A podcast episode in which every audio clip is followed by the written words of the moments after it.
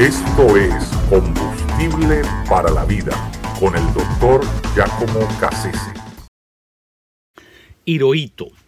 La historia del emperador Hirohito es verdaderamente interesante.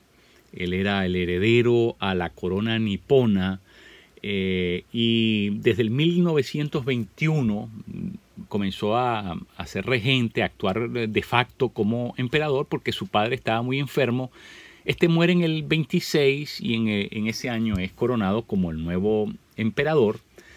Y según la religión chinto, el chintoísmo, eh, bueno, el emperador automáticamente es, al ser coronado se establecía como Dios, él era el nuevo Dios, una nueva divinidad. Eh, y, es muy interesante porque ese año, en, cada vez que comienza un periodo de, un nuevo emperador, se le pronostica algo y según el pronóstico que le hicieron a él es que iba a ser una era de paz. Todo lo contrario fue lo que sucedió. Ustedes recordarán que eh, cuando uno lee la historia de Japón durante ese periodo es un tiempo extremadamente convulsionado. Japón entra en guerra en Manchuria, en China, entra en guerra en Filipinas, eh, después que Hitler toma Francia, eh, se meten en, Vietnam, porque Vietnam era una colonia francesa, y cuando ven que esa colonia estaba, estaba sin, sin, ningún tipo de guarnición, estaba desprotegida, pues ellos aprovechan y se meten ahí, comienzan a expandir su hegemonía por todo el Pacífico. Eh, en, el, en diciembre del 41, entonces, ¿verdad? Eh, se, lleva a cabo lo que se llamó el ataque a Pearl Harbor. Y ustedes saben que eso es precisamente lo que detonó, lo que hizo que Estados Unidos, que estaba un poco, ¿verdad? Eh, indeciso, reticente a entrar en la guerra, finalmente, por causa del ataque a Pearl Harbor, tiene que meterse en la guerra. Y por supuesto va a comenzar a enfrentar a, los japoneses en el Pacífico y, especialmente se recuerda aquella famoso, el famoso encuentro de las Islas Midway, que los Estados Unidos ganan esa batalla y eso es el principio del fin para los japoneses. Eh, todos, todos recordarán eso, ¿verdad? Eh, la, armada japonesa quedó francamente desvalida después de, la pérdida terrible que sufrieron allí en, el, en medio del Pacífico. Pero eh, una cosa curiosa es que todo esto va a terminar en el 6 y 9 de agosto del 1945, cuando el recién estrenado presidente Truman ordena ¿verdad? el lanzamiento de las bombas sobre Hiroshima y Nagasaki respectivamente y, con el saldo de muertos impresionante. Pero sin embargo, a pesar de todo eso, no va a ser hasta el 15 de agosto cuando finalmente Hirohito va a reconocer su, su, derrota.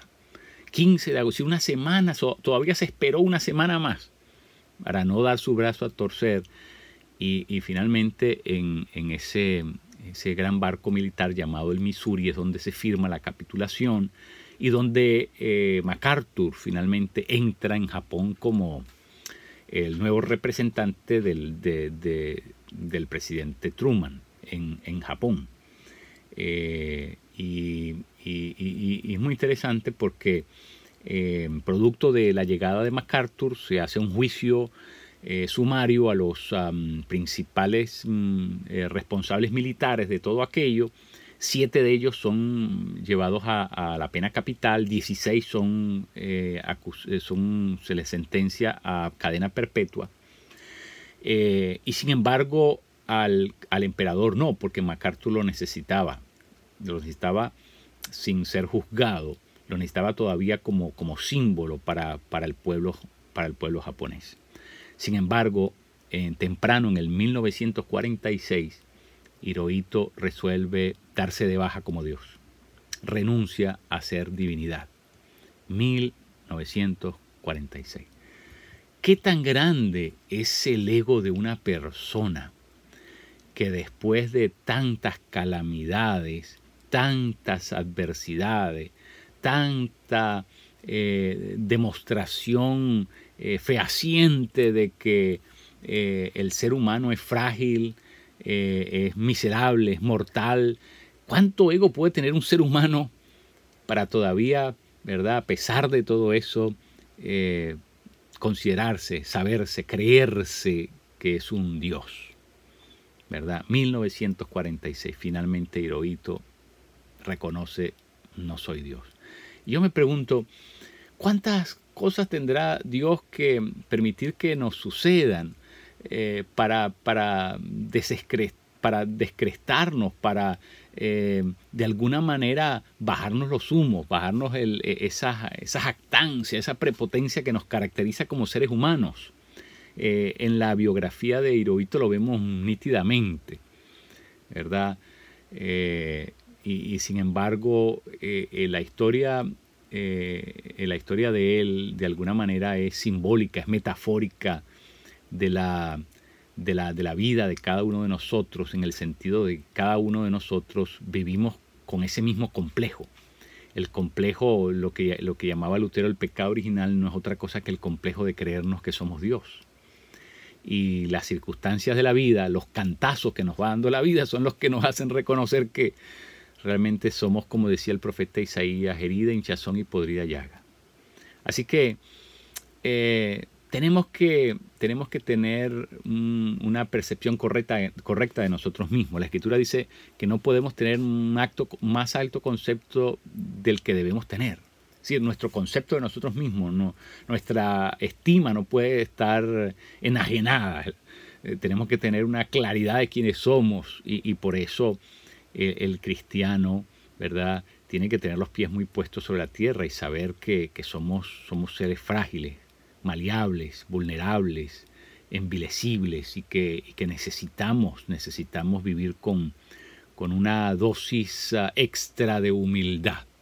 Y eso significa reconocer continuamente nuestra fragilidad, nuestra, eh, nuestra potencial capacidad de, de torcernos, de deformarnos.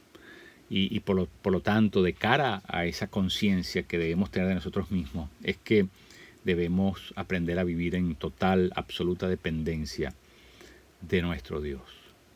Así que, bueno, sirva la vida de Hirohito para que meditemos un poco acerca de cómo nos vemos a nosotros mismos y que, eh, y que producto de eso evitemos tener que pasar por muchos otros momentos indeseados, difíciles, adversos, eh, golpes eh, que podríamos evitar si, si bajáramos nuestra cerviz, si reconociéramos que en realidad no somos lo que creíamos ser.